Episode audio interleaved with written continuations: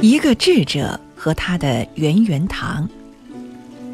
江南水乡物产丰饶，人杰地灵，以至于一路蜿蜒而来的京杭大运河，当流经杭嘉湖平原时，竟然依依不舍地在古镇石门绕了一个大弯儿，然后缓缓南去。石门镇就这样安详地偎依在大运河的怀抱中，吴侬软语，脉脉含情。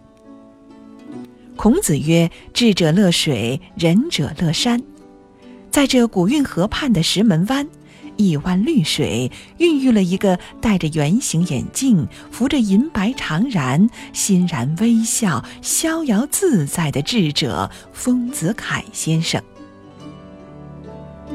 我对这片热土上诞生的茅盾先生丰子恺先生一直敬仰不已。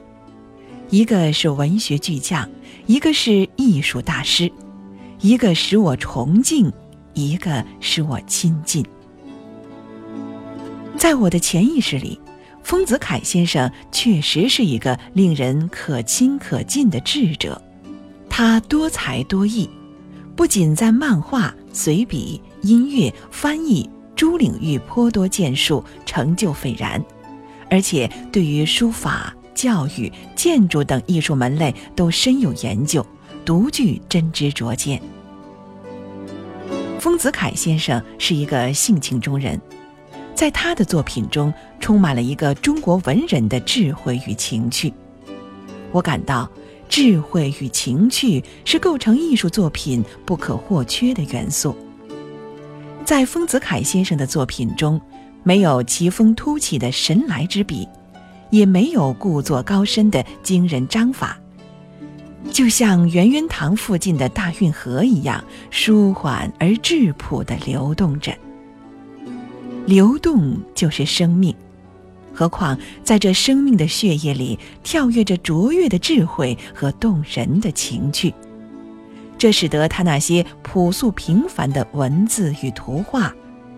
具有了隽永的美学意义和灵动的情感蕴含。缺乏智慧的作品流于枯涩，而没有情趣的文本则显得呆板。大智若愚，大巧若拙，而丰子恺先生的艺术实践把智慧与情趣表达得浑然天成，趣味横生。他的舐犊之情。艺术见解、哲思妙语、写景状物，无不至情至性，生动率真。如他的随笔《给我的孩子们》《儿女》《吃瓜子儿》《白鹅》，漫画《月上柳梢头，人约黄昏后》，人散后一钩新月天如水，阿宝两只脚，凳子四只脚。弟弟新官人，妹妹新娘子等，让人见微知著，过目不忘，并且在我们心灵的湖面上激扬起优美的涟漪，一层一层地荡漾着，荡漾着，最终掀起我们思想深处的狂涛巨浪。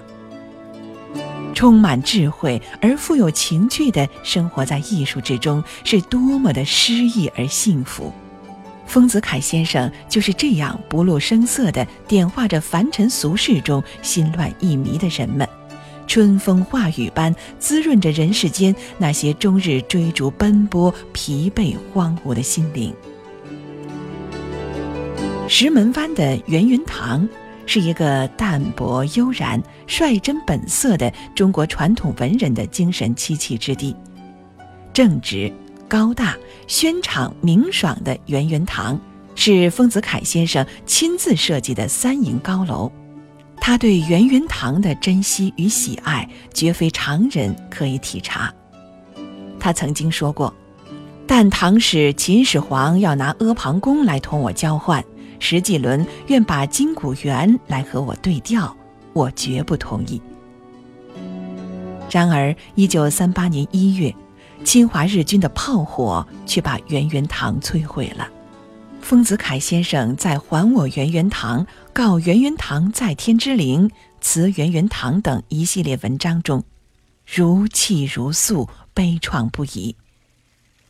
读着这些文字，我感同身受，情不自禁。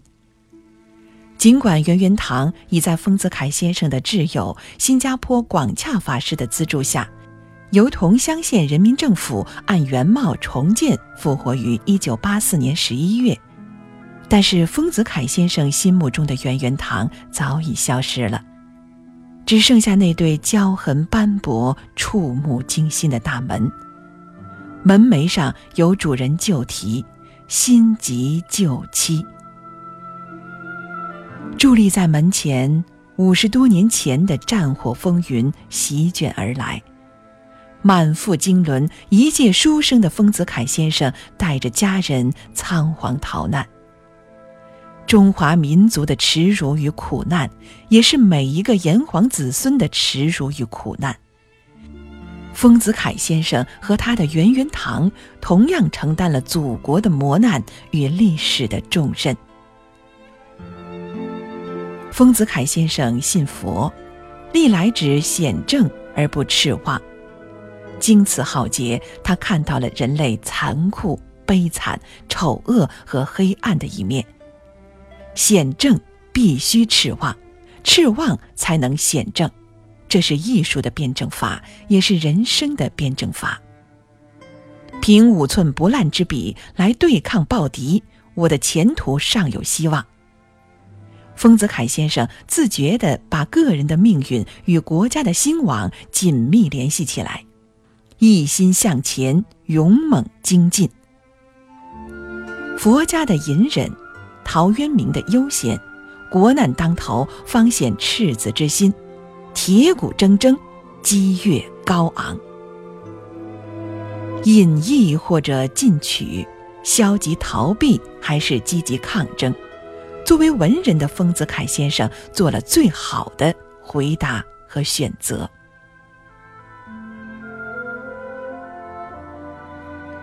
古运河犹在悠悠流淌，圆圆堂门前的重瓣桃花正欣然盛开。置身于物是人非的圆圆堂，我自然已难以领略当年丰子恺先生笔下的那股神韵与情趣了。匆匆过客的我，只能是浮光掠影的感受着一个文人美丽的憧憬与向往。春天，堂前燕子呢喃，室内有小雨春风弄剪刀的声音。夏天，红了樱桃，绿了芭蕉。秋天，夜来明月照高楼。楼下的水门厅映成一片湖光。冬天，屋子里一天到晚晒着太阳，炭炉上时闻普洱茶香。景是情的映照，这情景交融的圆圆堂，只能是丰子恺先生所独有的精神归宿。恋恋不已，盘桓在圆圆堂。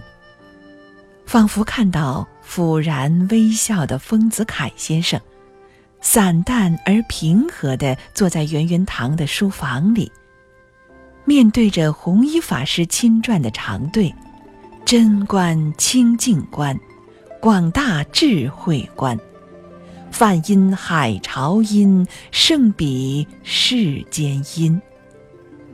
一派智者风范，大家风度，感悟着艺术，感悟着人生。